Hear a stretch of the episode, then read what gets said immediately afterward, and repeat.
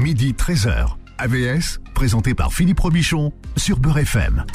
AVS pour à votre santé, bonjour, bienvenue. Je suis très content de vous retrouver pour parler santé tous les jours à l'heure du j'allais dire petit déjeuner. Non, ça c'était avant le petit déjeuner. Non, c'est le déjeuner.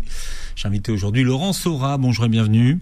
Bonjour, merci de m'avoir merci de m'avoir invité. Eh ben ça fait plaisir de vous rencontrer. Vous êtes euh, psychologue et nutritionniste. Vous accompagnez vous des femmes bousculées par leur ménopause? On verra pourquoi et vous publiez La révolution ménopause chez Solar. Vous auriez pu appeler ça les révolutions ménopause mmh. hein, parce qu'il n'y a pas qu'une révolution de, de, la ménopause. Mais est-ce qu'en France on a un problème avec la ménopause? Euh, Est-ce qu'on a un problème avec la ménopause en France particulièrement euh, Oui, il y a une étude assez importante qui a été faite dans plusieurs pays euh, dans le monde et il s'avère que les Français, notamment les hommes français, sont pas très à l'aise avec ces questions de la ménopause. Euh, non plus que les femmes d'ailleurs, qui sont euh, quand même 25% selon cette étude à dire qu'elles manquent d'informations sur le sujet. Euh, de ma pratique, j'ai l'impression qu'il y en a beaucoup plus que 25% parce que ça me paraît assez peu, 25%. Et en tout cas, je crois qu'en France, on a un gros tabou autour de la ménopause et le problème résiderait là, là-dedans.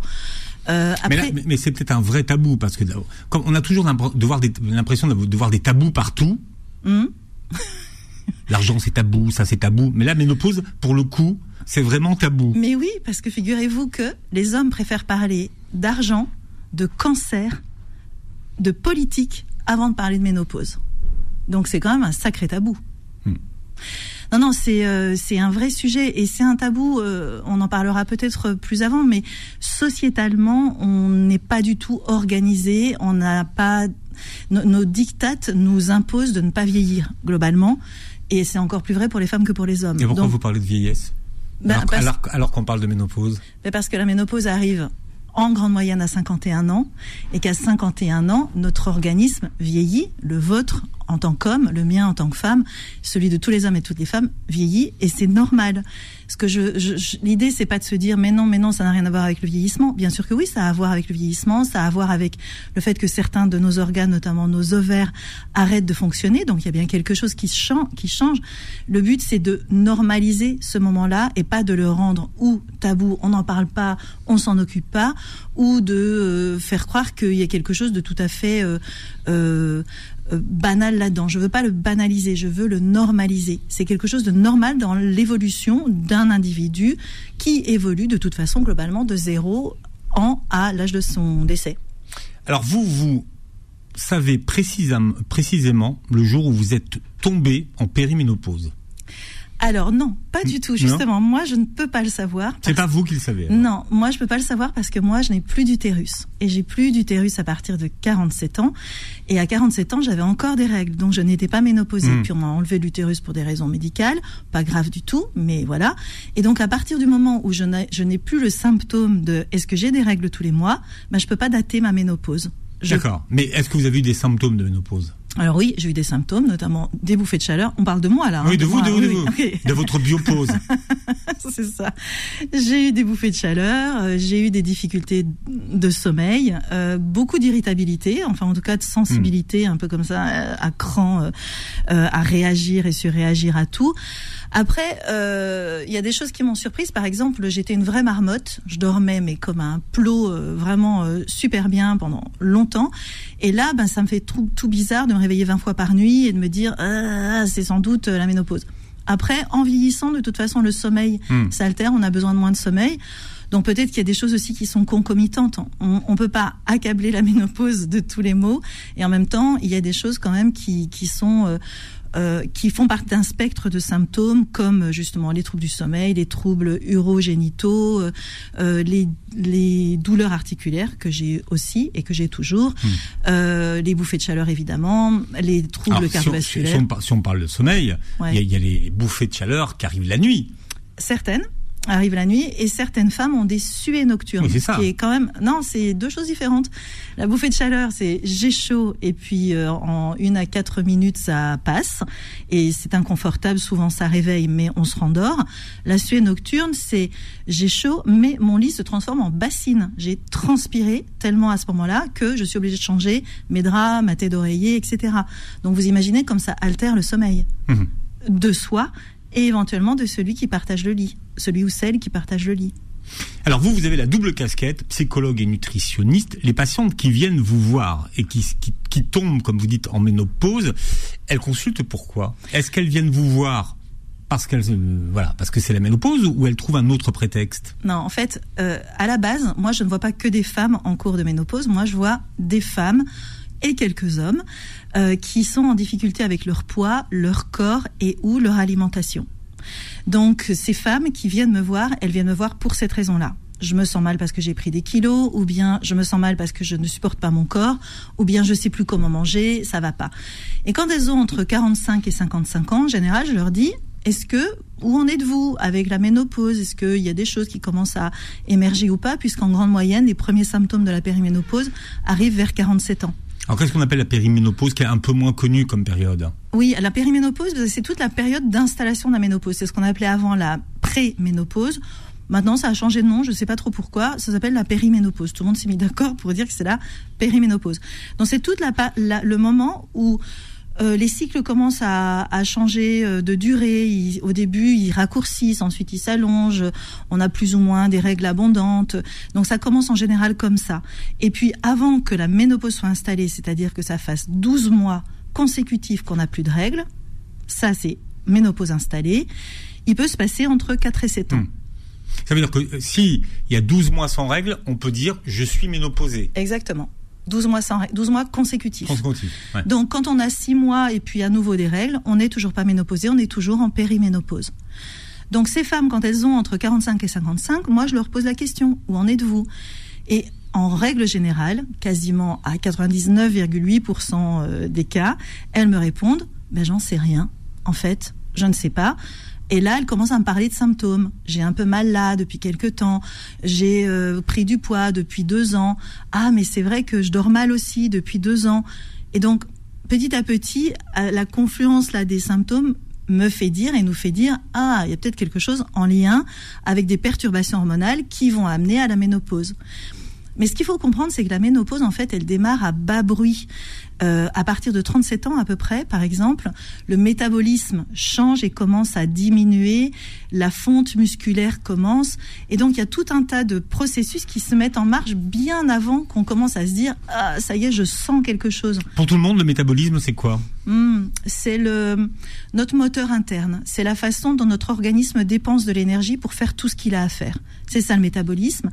Et le métabolisme de base, ben, c'est pour faire marcher notre corps, c'est-à-dire euh, faire tourner les poumons, les reins, marcher le cœur, euh, le cerveau, euh, bref, tout ce qui est vital, on va dire. Et puis à ça, s'additionne une dépense énergétique liée à, ben là on est en train de parler, on dépense de l'énergie au-delà de notre hmm. métabolisme de base. Tout ça, ça fait un métabolisme total. ce moteur, donc, il dépense de l'énergie, plus on va vieillir, mais ça commence très très tôt, plus on va vieillir, plus il, enfin, moins il dépense d'énergie, tout en tentant de faire la même chose. Et c'est pour ça, par exemple, qu'on est beaucoup plus fatigable en vieillissant, hmm. qu'on a plus de mal à récupérer. C'est-à-dire que même si on mange la même chose, on ne mange pas plus, en fait, eh ben on prend du poids parce que notre métabolisme ne fonctionne plus comme avant. Exactement. Vous avez tout à fait compris. C'est ça, ça, qui se passe à la ménopause. C'est exact. Alors c'est une des choses qui hmm. se passe et qui fait qu'on prend du poids à la ménopause. Il y en a une autre qui est que nos hormones euh, féminines diminuent drastiquement et que nos hormones masculines, parce qu'on en a aussi nous des hormones masculines, elles diminuent moins. Donc relativement parlant, on a beaucoup moins d'hormones féminines que d'hormones masculines. Et ces hormones masculines, elles font la même chose sur nous que sur vous. Elles nous font prendre du bidon le fait de prendre du poids à la ménopause, donc c'est pas un mythe, parce que tout le monde n'est pas d'accord. Ah non, c'est pas du tout. Il y a beaucoup qui vous disent, bon, la, non, la ménopause ne fait pas grossir. Euh, ben si. Alors ça, c'est les deux premiers éléments. Il y en a quand même un troisième qui est important aussi, c'est que au moment de la ménopause, on perd, on, a les muscles qui fondent. C'est-à-dire que si on fait la même, c'est exactement comme pour l'alimentation, si on fait la même activité on aura moins de masse musculaire au bout de, disons, un an que euh, l'année précédente. Et on perd comme ça petit à petit au fil de la vie et accéléré au moment de la ménopause de la masse musculaire. Or, le muscle, c'est ce qui dépense de l'énergie dans le corps. C'est vraiment nos muscles qui sont les plus gros dépensiers. Moins on en a, moins on dépense d'énergie. Donc, si on mange la même chose, on aura pris du poids. Brûleur d'énergie. Ça, c'est intéressant finalement. Mais cette graisse qui vient au moment de la ménopause, où est-ce qu'elle s'installe? La plupart du temps sur l'abdomen. Comme chez les hommes. Comme chez les hommes, bah oui, à cause de ces fameuses hormones euh, masculines qui deviennent plus importantes, relativement parlant, que les hormones féminines. Donc elles s'installent au niveau abdominal. Là, je suis en train de faire avec mes mains une C'est bien parce qu'à la radio, ça passe très bien. Alors, l'émission est filmée, vous verrez. Donc, on voit bien la ceinture. Mais à la radio, il faut dire que je suis en train de passer les mains autour de ma ceinture. C'est ça. Donc, qu'est-ce que disent les femmes? Elles disent, c'est très inconfortable pour moi parce que je n'avais pas de ventre ou bien euh, j'avais euh, un peu de ventre et maintenant j'ai tout pris. Quand je fais mes lacets, quand je, quand je bouge, je sens que mon, mon corps a changé. Et le haut du corps s'épaissit au détriment du bas du corps. Et c'est vraiment un changement de schéma corporel. Il faut comprendre ça. C'est que euh, les femmes ont plusieurs changements corporels, de schéma corporel, notamment au moment des grossesses, au moment du post-grossesse, du postpartum, éventuellement au moment des fausses couches et à nouveau au moment de la ménopause. donc à chaque fois, il faut s'adapter à un corps qui est différent, même si le poids ne change pas d'ailleurs. Parce qu'on peut prendre de la graisse perdre du muscle, ne pas avoir pris de poids et néanmoins être beaucoup plus volumineuse. Ce qui est logique puisque la graisse prend plus de place à poids égal que le muscle. Donc, c'est normal de prendre du poids. Oui, c'est normal, mais ce n'est pas ni impossible d'en perdre, ni une fatalité. Il y a des femmes, parce qu'il y a des métabolismes différents et chacun est différent, il y a des femmes qui ne prendront pas de poids. Ma mère n'a pas pris un kilo. Hmm. Entre 30 ans et 80 ans. De toute façon, on l'a pas dit en début d'émission, mais on aurait dû commencer par là. Il y a autant de façons de vivre la ménopause que de femmes et autant de façons euh, d'être en ménopause que de femmes. En effet, et ça c'est super important. Vraiment, c'est ce que j'ai essayé de mettre en avant dans ce livre, c'est que euh, chacune est différente et l'idée c'était de pouvoir parler d'une certaine façon à chacune. Donc il y a beaucoup d'éléments, beaucoup de pistes, beaucoup de conseils pour que chacune puisse se saisir de celui qui lui hmm. parle ou celui qui va avoir du sens pour elle. Et puis il y a des femmes qui n'auront jamais besoin de ce livre parce qu'elles n'auront jamais aucun symptôme. Parce que ça va glisser sur elles. C'est ça. Et il y en a aussi comme ça. Bien, une heure pour parler de ménopause. Et vous allez voir, c'est passionnant. Laurence Aura est notre invitée. Montrez votre livre, tiens, La Révolution Ménopause. Face au tabou, comment alléger votre tête et votre corps? On n'a pas encore cité l'éditeur, c'est Solar. C'est une coédition Solar et Dr Good. C'est Kish Kuhn, Dr Good. Euh, il est tellement connu, c'est le docteur le plus connu de France. Euh, oui, euh, Dr Good, c'est un média, un média euh, santé bien-être euh, qui est plus seulement un magazine papier, mais aussi un média digital qui fait beaucoup pour vulgariser, informer, euh, euh donner, euh, donner des conseils euh, sur tous les sujets. Et là, je suis ravie d'être accompagnée bah, par ces deux éditeurs pour ce sujet-là, qui est un sujet qui est pas facile parce qu'on reparlera sans doute des tabous, mais il a fallu quand même, il faut faire bouger les choses et le livre est un bon moyen de les faire bouger. AVS revient dans un instant, midi 13h. AVS, présenté par Philippe Robichon sur Beurre FM. Avec Laurent Sora, qui est notre invité aujourd'hui, psychologue et nutritionniste, et qui publie La Révolution Ménopause chez euh, Solar. Les révolutions, hein, puisqu'il y a la révolution corporelle, la révolution psychologique et la révolution sociétale. Alors aux États-Unis, les stars commencent à parler de leur ménopause. Gwyneth Paltrow, euh, Michelle Obama en a parlé dans un mm. podcast il y a quelques années, euh, assez librement. D'ailleurs, elle avait rien à vendre. En plus, Oprah Winfrey. Et puis Oprah Winfrey. Alors, Oprah Winfrey, elle avait une formation à vendre, mm. déjà derrière, et elle avait 70 ans quand elle a parlé de sa ménopause, quand elle avait 40 ans. Donc elle a quand même entendu, attendu 30 ans pour parler de, de sa ménopause. Elle qui a toujours euh, vendu sa vie et qui a toujours ouvert son cœur, bon, oui. Alors, est-ce que ça veut dire qu'il y a quelque chose qui est en train de bouger? Moi, c'est ce que je crois. C'est qu'il y a des, des, fissures là dans, dans ce tabou qui, qui, sont en train de se s'opérer et que donc la parole se libère comme elle s'est libérée sur plein d'autres sujets de la santé des femmes. Euh, je pense aux règles, je pense à l'endométriose, je pense aux fausses couches, je pense au deuil périnatal. Bon, c'est en chemin, mais il y a quelque chose qui s'est libéré. Jusqu'à présent, vraiment, on n'en parlait pas du tout de la ménopause. Donc voir des femmes, certes, qui sont passées par là, mais qui, à 63, 65 ans, je pense à euh, Emma Thompson, à euh, Andy McDowell, qui, qui s'expriment là-dessus et qui s'expriment notamment sur le jeunisme. Hum. mais une fois qu'elles ont terminé leur vie de mannequin, vous voyez ce que je veux dire? Oui.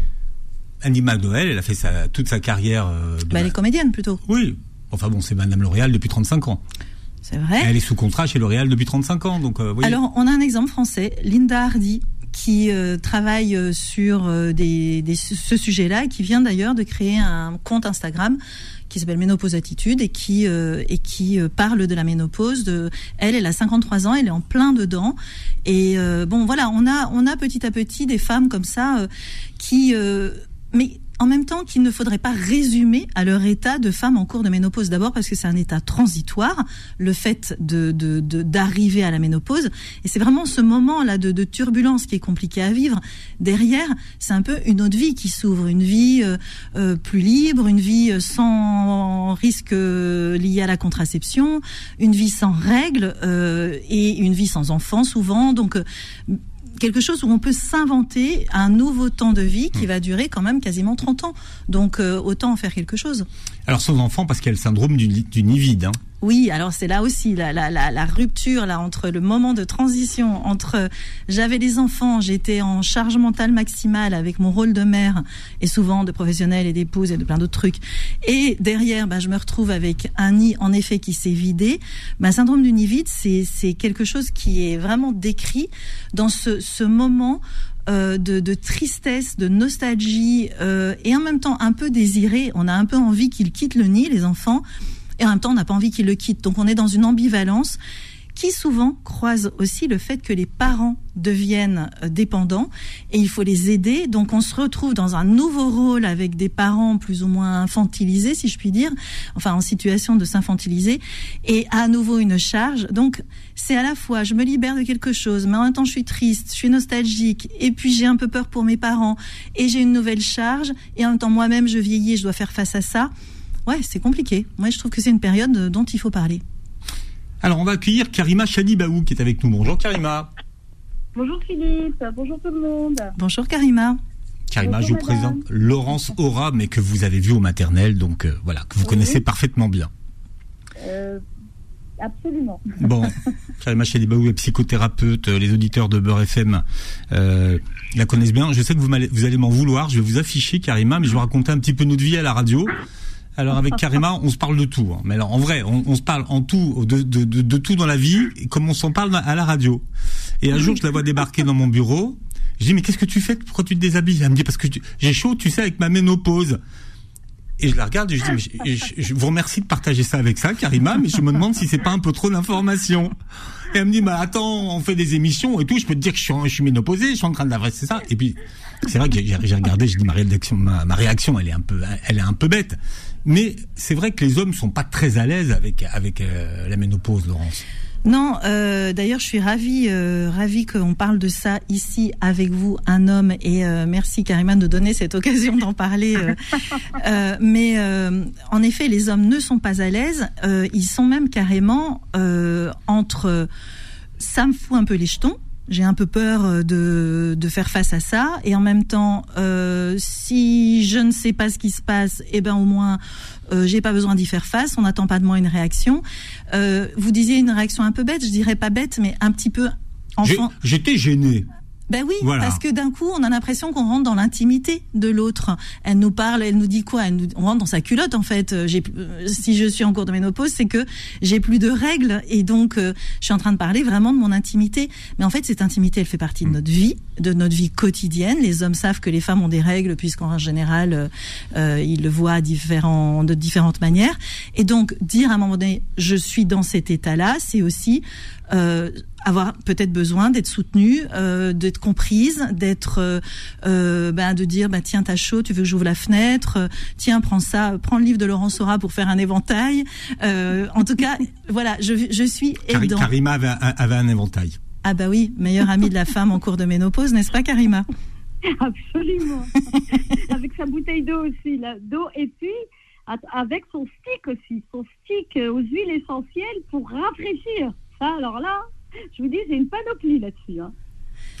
Alors, Karima, vous êtes euh, professionnelle de santé, vous êtes informée sur beaucoup de choses, et vous, êtes, et vous étiez étonnée de, de, voir que vous étiez aussi peu informée de la ménopause que ça. oui, parce que euh, pour moi, c'est un. En tout cas, c'est comme ça que je l'ai euh, que je que je l'ai vécu, hein. d'une manière un peu inconsciente. C'était un peu tabou. On ne parle pas de ces choses-là. Euh, mais le problème, c'est que ça survient, comme vous l'avez dit, bah, avec vous, heureusement je suis avec vous, Philippe, euh, ça survient à ce moment-là et on est, alors ça peut être, euh, je suis en pleine consultation ouais. avec un, un- un client patient, ça peut être en pleine soirée avec la famille, ça peut être, et donc c'est quelque chose qui surgit, donc on, on nous l'a pas expliqué, moi on me l'a pas expliqué. Pourtant, je viens d'une famille où on m'a expliqué, on a eu plein de rituels par rapport aux premières règles, d'ailleurs on avait fait une émission là-dessus, sur les règles, qu'est-ce qui, va- se passer, euh, c'est la grande rentrée dans, le, monde des femmes, dans le cercle des femmes. Mais on m'a pas expliqué non plus que la sortie, en, en c'est pas la sortie, parce que souvent on veut, nous le, transmettre de cette manière-là, d'accord? Parce que ça y est, on, passe sur l'autre versant de la montagne, et donc voilà, on ne procrée plus, on va perdre euh, certaines de nos caractéristiques ou pas. En tout cas, merci. euh, madame, pour vraiment pour votre livre. Je vous ai découvert, moi, dans les maternelles, et euh, je me suis dit, enfin, donc, des bouffées de chaleur. Parler de, man- euh, par- parler de ménopause dans les maternelles quand même. hein. Ouais, parce Bah que oui, C'est un peu tôt. Hein. Non, parce que ça, en fait, maintenant, euh, ça parle de, de toute la, la question de la santé de la famille et de la femme euh, à tout âge, et je trouve ça intéressant d'ailleurs que justement euh, ce soit là-dedans. Mais c'est vrai que le nom euh, n'est plus peut-être tout à fait approprié. Pardon, Karima, on vous a Karima, coupé. oui. Oui, oui, non, non, c'est pas grave, mais pour dire tout ça, moi, j'aurais aimé que, euh, même s'il y a des choses que, j'ai vues euh, avec ma mère ou avec mes sœurs, mes, mes sœurs plus grandes que moi, euh, mais, de, mettre des mots dessus, parce que au, même titre que quand on a les premières règles, bah c'est c'est quand même un choc, les palpitations dans la nuit. Moi, j'ai jamais fait de crise d'angoisse. Les crises d'angoisse, je sais pas ce que c'est. Pourquoi? Parce que je suis dans un tempérament plutôt colérique, on va dire ça comme ça. Et donc, euh, le fait d'avoir, d'être réveillé dans la nuit par des palpitations et de se dire, mais qu'est-ce qui m'arrive? Qu'est-ce qui se passe? Et c'est en lisant des livres et en allant chercher euh, par moi-même et de dire, mais en fait, ça fait partie de ce, ben, de, de, de, de cette, euh, de ces chutes au niveau hormonal, de, de ce qui se passe en fait du corps qui se transforme encore une fois. Exactement. Et donc, je me dis, mais pour- pourquoi on n'en parle pas? Alors- Je disais à Philippe, j'ai dit, pourquoi c'est tabou comme ça? On n'en parle pas là. C'est quoi c'est, On a peur de. C'est c'est comme si on allait parler de la mort, c'est comme si on allait parler de la vieillesse, de ces femmes, elles doivent toujours être fraîches, belles, dispo, qui transpirent pas, qui n'ait pas de bouffée de chaleur, qui n'ait pas de sueur froide, qui n'ait pas de, pas de palpitations. Des princesses, Donc, quoi. Voilà, des princesses, exactement. Alors, je trouve ça super intéressant vous disiez, en fait, pourquoi on n'en parle pas ben, euh, Et c'est un vrai sujet euh, à tout niveau. On n'en parle nulle part. On n'en parle pas dans la famille. On n'en parle pas entre mère et fille. En tout cas, j'espère que à partir de maintenant, les mères en parleront à leurs filles, à leurs fils, parce que une fois encore, les hommes sont impliqués. Les hommes ont, ont leur, euh, ont- vont vivre aussi euh, la ménopause de leurs conjoints, de leurs euh, collègues. La preuve, vous deux. Donc, euh, les hommes, bah, c'est bien qu'ils soient aussi un peu au courant de ce qui se passe.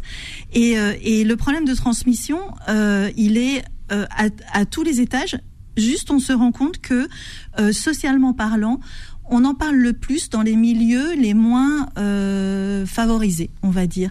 Bizarrement, c'est comme s'il y avait là une espèce de de- de- d'ouverture de, la parole.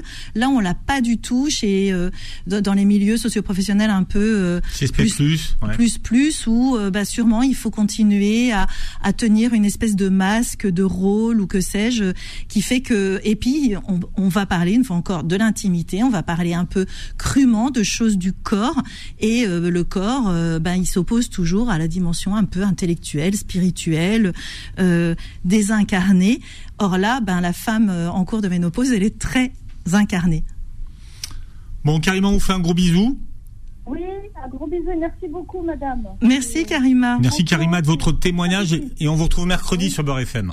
Avec plaisir, à bientôt. Et on parle de ménopause jusqu'à 13h. AVS revient dans un instant, midi 13h. AVS, présenté par Philippe Robichon sur Beurre FM. Voilà, vous allez encore me dire que c'est la honte. Non, c'est pas la honte. On parle de euh, ménopause ce matin avec mon invité Laurence euh, Aura.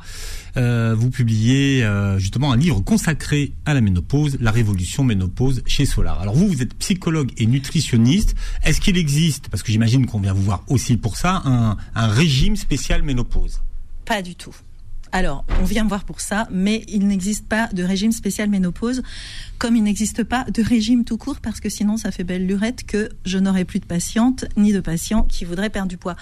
Euh, en fait, justement, la, difficulté, ça va être de, de, de défaire un petit peu toutes ces constructions qu'on a a imposées aux femmes à force de tu dois être mince, tu dois euh, ressembler à une telle, euh, attention, tu prends du poids, t'es cité ça, et ces tentatives de maigrir répétées qui les ont accompagnées pendant toute leur vie. Quand elles arrivent à la ménopause, là, elles ont l'impression que l'organisme se dérègle complètement et qu'elles n'arrivent plus du tout à avoir aucune action de contrôle dessus. En réalité, elles n'en ont jamais eu, puisqu'elles ont fait des yo-yo euh, souvent ascendants en termes de poids. Donc non, la, proposition que moi je leur fais, c'est plutôt de euh, revenir aux besoins essentiels du corps, euh, qui, on en a parlé tout à l'heure, ces besoins changent euh, parce que euh, métabolisme qui diminue, c'est ce qu'on se disait euh, au tout début de cette hmm. émission. Mais vous m'avez parlé de fonte musculaire. De fonte musculaire. Et est-ce que justement, à cause de cette fonte musculaire, il faudrait pas un peu charger en protéines? Ah, Alors ça, c'est le, le gros hoax des réseaux sociaux. Je ne vois que ça en ce moment. Manger des protéines, manger des protéines à la ménopause. pourquoi? Pourquoi il ne faut pas? Parce que manger des protéines, c'est comme si vous vouliez faire euh, un collier de perles, et chaque protéine est une petite perle, mais que vous n'aviez pas de fil pour les accrocher ensemble. Le fil, ça va être l'activité physique, ça va être le sport. Hmm. les muscles ne peuvent pas se constituer s'il n'y a pas une action mécanique qui leur impose de fabriquer des fibres musculaires. Donc en réalité, dans les recommandations, on n'a pas d'augmentation des protéines, on a une recommandation d'augmentation de l'activité physique. Et d'ailleurs, ça va être plus facile pour celles qui n'en faisaient pas que pour celles qui en faisaient déjà, parce que celles qui en faisaient déjà, eh bien, il va falloir qu'elles augmentent encore le nombre ou de séances, la fréquence ou la durée. Là où celles qui n'en faisaient pas, ben, même en en faisant un petit peu, elles vont déjà améliorer leurs euh, dépenses énergétiques et leur capacité à fabriquer du muscle. Donc non, sur les protéines, on reste sur la même chose. Sur les produits laitiers, on augmente d'un produit laitier par jour, ou en tout cas d'apport de calcium. Alors, le calcium. Oui. La fameuse, la fameuse, le fameux calcium, l'ami de l'ostéoporose. Ben oui, enfin l'ennemi le, de l'ostéoporose parce que grâce au calcium, on va pouvoir contrer l'ostéoporose, calcium et vitamine D parce que la vitamine D est nécessaire hmm. pour fixer les petites briques de calcium sur les os. Donc les deux sont importantes et la plupart du temps on est carencé en vitamine D dans ce pays parce qu'on n'a pas suffisamment de rayons lumineux tout au long de l'année. Donc ça c'est des petits statuts qu'il faut aller euh, mesurer pour voir si vous avez besoin de prendre euh, de la vitamine D. D'ailleurs, petit fait, les hommes aussi font de l'ostéoporose. Donc ne vous dites pas, euh, oh, moi c'est bon, je suis un homme, j'en aurai jamais. Euh, si vous avez aussi besoin d'augmenter votre statut en calcium. Alors l'ostéoporose pour tout le monde, c'est C'est euh, la perte de, de, la densité osseuse. Donc les os deviennent fragiles et se cassent plus facilement. Et puis il y a tout un tas d'éléments, c'est-à-dire que et notamment un des éléments qui vont améliorer les risques liés à l'ostéoporose, c'est l'activité physique parce que en exerçant une action mécanique sur les tendons, on va aussi renforcer les muscles. Donc, il y, a, vous voyez, il y a tout un tas de, de, vertus hmm. à se remettre à l'activité physique et à écouter ses besoins pour finalement ajuster ce corps qui se calme un petit peu, se ralentit, ce métabolisme qui se ralentit, ces muscles qui fondent, bah, fait que votre corps va demander moins. Et pour ajuster une réponse à cette demande inférieure, il faut aller écouter vos besoins en termes de faim et en termes de rassasiement. Et on constate quand on s'écoute vraiment que à ce moment-là de la vie, on a moins faim, on a moins de besoins. Donc finalement, le régime alimentaire, il se fait de manière, il se met en place euh, de façon ajustée et adaptée, non pas dans le désir de perdre du poids, mais déjà en accompagnant son corps par rapport à ses besoins et en l'écoutant.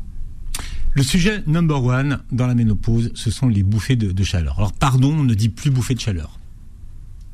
Euh, oui, on dit. on dit bouffée vasomotrice. Ça me vient pas en bouche. voilà.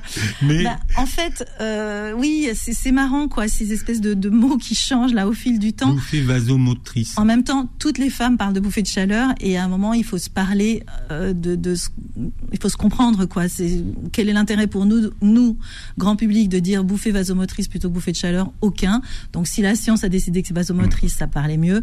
Mais c'est vrai que ça, c'est le gros problème. Et alors, vous, vous venez pas avec votre potion magique? Ben non. Ça aurait été tellement facile de ben dire, bah oui, il y a ça qui marche super bien sur les bouffées de, chaleur. Eh bien, non. non vous dites qu'il y a peu de ressources Oui, alors, et chacune va trouver les siennes. Euh, donc, Arima, elle, elle a ses huiles essentielles rafraîchissantes. Euh, euh moi, j'ai mon éventail, qui son petit ventilateur, qui va vivre. Et ça, c'est important, vivre ou travailler dans des pièces moins chauffées. Et ce serait bien que les entreprises s'intéressent à cette question pour aussi apporter aux femmes en cours de ménopause ou qui souffrent de bouffées de chaleur des endroits un peu frais, des endroits de repos. C'est crevant une bouffée de chaleur en fait. Vous avez une espèce de baisse d'énergie après la bouffée de chaleur. C'est pas juste j'ai ma température qui monte. Ce qu'il faut comprendre, c'est que en fait, c'est comme si vous aviez un coup de fièvre extrêmement éphémère, mais un coup de fièvre quand même. Donc votre corps, il est un peu pantelant après euh, cette bouffée de chaleur. Vous avez, euh, vous transpirez euh, sous les cheveux, vous transpirez sous les aisselles, sous les seins. Enfin, c'est quand même très très inconfortable. Et quand ça arrive dans une réunion ou dans une consultation, comme le disait Karima, c'est extrêmement inconfortable. Or, en hiver, on a moins de bouffées de chaleur parce que dehors, il fait moins chaud. Il y a aussi des choses qu'on peut éviter de manger, comme les épices, euh, éviter aussi euh, faire euh, la méditation, du yoga, des choses qui vont permettre de mettre un peu à distance les émotions. Parce que quand on est dans un état émotionnel agité, la bouffée de chaleur va venir plus facilement aussi. Elle, accompagne souvent les émotions le stress, le trac. Donc voilà, il y a des petites choses qu'on peut faire, qu'on peut mettre en place, des respirations, de la relaxation, pour essayer de les calmer. Hmm. D'ailleurs, il y a une vraie révolution psycho-émotionnelle dans la, oui, j'avais peur qu'on n'ait pas le temps d'en parler. Dans la, dans la ménopause. Oui. Euh, c'est les montagnes russes. Alors oui, ce sont les montagnes russes en termes d'humeur. Il y a de l'irritabilité, il peut y hmm. avoir euh, jusqu'à de la dépression. C'est très dur et surtout, bah, tout ce qu'on traverse, ces changements du corps, ces changements de structure familiale, les, le travail qui vous dit à 50 ans, bon bah vous êtes senior, et euh, les femmes qui se disent, oh, bon bah voilà, on va mettre au placard, je vais attendre que ça passe. Alors que les hommes, quand on leur dit, ça y est, vous êtes senior, ils disent, vas-y, montre-moi l'équipe que je vais manager. Donc on a aussi une posture un petit peu euh, de soumission par rapport à, à la société telle qu'elle nous, mais ça nous renvoie aussi quelque chose d'un peu affaibli, vulnérable, alors que une fois encore, une fois ce, ce guet passé, on a plein de choses, plein d'énergie à mettre au service, plein de temps, plein de disponibilité, plein d'envie à mettre au service de la société, de nous-mêmes, de répondre à nos besoins et, euh, et de, de nous faire du bien finalement. Alors vous parliez tout à l'heure des douleurs aux articulations. Vous avez mené des recherches sur ces fameuses douleurs articulaires. Qu'est-ce que vous avez trouvé de, de particulier? Est-ce qu'il y, est y, a beaucoup d'entrées? Quand on fait des recherches sur douleurs articulaires et ménopause Plein, parce que ça fait vraiment partie euh, des symptômes. Euh, simplement, euh, douleur articulaire, ça dit pas vraiment exactement ce que ressentent certaines femmes. Certaines femmes ont vraiment mal dans les articulations. Donc là, on comprend bien, c'est très clair et c'est bien exposé. Après, il y a beaucoup de douleurs tendineuses. Et ce que j'ai découvert, c'est que, enfin, j'ai découvert, j'ai pas fait des recherches au sens, j'ai été chercher l'information. Hein, je suis pas une chercheuse scientifique, mais ce que j'ai découvert, c'est que les tendons ont aussi des imprégnations œstrogéniques, de ces fameux œstrogènes qu'on ne fabrique plus. Et donc, euh, chez certaines femmes, là encore, pas chez toutes, chez certaines femmes, ces douleurs euh, articulaires tendineuses de forme un peu tendinite, qui vont, qui viennent, qui font mal, qui font plus très mal, euh, finalement, s'améliorent éventuellement avec un traitement œstrogénique. le mouvement peut aider là aussi. Donc, vous voyez, on a plusieurs raisons de bouger. Euh, augmenter le métabolisme, augmenter la dépense énergétique, améliorer les douleurs articulaires, se sentir plus mobile, plus agile, plus tonique, avoir ces hormones à l'intérieur du cerveau, les endorphines, hmm. qui vont être diffusées. et, pas dans le chignon on peut avoir les deux. Hein. Disons que les endorphines vont être un peu antagonistes à celles qui nous mettent en état d'énervement. Euh, mais voilà, donc on a, euh, je pense que vraiment l'idée de l'activité physique, de la relaxation, de l'écoute des besoins, de d'avoir à qui parler. Euh, déjà, on couvre pas mal des sujets de la ménopause, que ce soit au niveau de la tête, que ce soit au niveau du corps. Et après, à un moment donné, il y a une idée d'acceptation, parce qu'on ne peut pas contrer le temps qui passe, on ne peut pas contrer tous les changements, on ne peut pas revenir comme avant, ça, ça n'existe pas, mais c'est aussi la preuve qu'on est vivante. Mhm. Alors, il y a le poids sociétal de la ménopause dont on parlait euh, tout à l'heure, et toutes les sociétés ne vivent pas la ménopause de la même façon. Non, c'est très étonnant. Il y a des études intéressantes qui ont été menées par une sociologue, Cécile Charlap, qui a écrit euh, deux bouquins et qui a fait une thèse là-dessus. Euh, en fait, il y a des sociétés dans lesquelles même ce mot n'existe pas. Euh, dans, en Amérique du Sud, euh, quand on leur parle de ménopause, de ce moment de l'arrêt des règles, ben, elles vous regardent et elles comprennent pas du tout de quoi on parle. Il y a des sociétés dans lesquelles, par exemple au Japon, déjà le mot c'est euh, une renaissance, un nouveau printemps, exactement, le, le, terme ménopause en sa traduction exacte, donc une forme de renaissance qui est quand même assez chouette, c'est-à-dire comment on peut se réinventer. Et puis surtout, par exemple, les Japonaises se plaignent beaucoup de douleurs aux épaules, ce qui n'est pas du tout un sujet chez les Françaises. Donc euh, assez étonnamment. Alors après, au Japon, en Asie, euh, euh, on mange aussi beaucoup de soja et donc des phytoœstrogènes, ce qui fait qu'il y a une sorte sans doute de compensation, enfin c'est en tout cas quelque Mm. chose qu'on évoque, Mm. une sorte de compensation euh, du manque œstrogénique par l'alimentation des, Mm. des japonaises ou des gens ou des asiatiques. D'ailleurs, s'il y a bien un sujet, puisque c'est le, c'est le soja qui nous y amène, qu'on ne peut vraiment pas aborder sereinement concernant la, la ménopause, c'est son traitement substitutif. Ah ouais, un traitement qui Même s'appelle 30 ans après, on peut pas en parler de Ouais. façon apaisée en France et on sait toujours pas finalement quelles en sont les indications ou pas. Alors oui, enfin normalement euh, si les gynécologues le savent, mais les gynécologues ont eux aussi des croyances et ont du mal à déconstruire euh, des idées. Pourtant la recherche a avancé en France. Alors moi je ne suis ni euh, pro ni anti. Je pense qu'il y a certaines personnes chez qui ça va bien améliorer les symptômes et des situations de vie, des antécédents familiaux qui vont leur permettre d'y accéder, puis d'autres pas. Et puis après c'est vraiment le choix de chacune. Mais je trouve ça dommage d'avoir un traitement à disposition euh, auquel on peut accéder. Enfin, euh, bon, franchement, quand on essaye d'avoir un traitement hormonal de la ménopause, on a un peu l'impression qu'on est en train de demander une drogue dure. Hein. C'est-à-dire que même le corps médical est très réticent à en parler, voire même à exposer les bénéfices, les risques. Et moi, j'ai vraiment voulu l'aborder pour que les bénéfices et les risques soient connus des patientes et qu'elles puissent poser des questions à leurs interlocuteurs. Et non pas qu'elles se fassent un espèce de fantasme de ah, mais moi, il y a encore un an, j'étais je faisais partie des gens qui, dès qu'on me disait euh, traitement hormonal, je faisais ah, ah, cancer du sein. En fait, comme s'il y avait un espèce de lien absolument direct. Bon, ça s'explique. Je l'explique bien dans le livre. Une étude américaine qui a mis le bazar, les médias, un manque de gynécologues, bref, pas mal de choses. Mais aujourd'hui, on a des traitements qui sont quand même très bien et très bien euh, dosés, avec euh, des hormones qui ne sont pas néfastes, et surtout, une femme qui est sous traitement est une femme qui va être suivie de près par un gynéco, contrairement à toutes les femmes qui ne prennent rien et qui ont l'impression que ça sert plus à rien qu'elles soient suivies. Chaque année, une femme sur dix arrive à l'âge de la ménopause. On en parlait ce matin avec vous, Laurent Sora. Je rappelle le titre de votre livre que vous montrez à la caméra, La révolution ménopause chez Solar et Dr Good. Vous réécouterez l'émission en podcast sur beurrefm.net et sur toutes les plateformes qui reprennent l'émission et vous verrez la vidéo sur la chaîne YouTube. Merci Laurence d'avoir été avec nous Merci beaucoup. et passez une très belle journée santé sur Beurre FM. Retrouvez AVS tous les jours de midi à 13h et en podcast sur beurrefm.net et l'appli Beurre FM.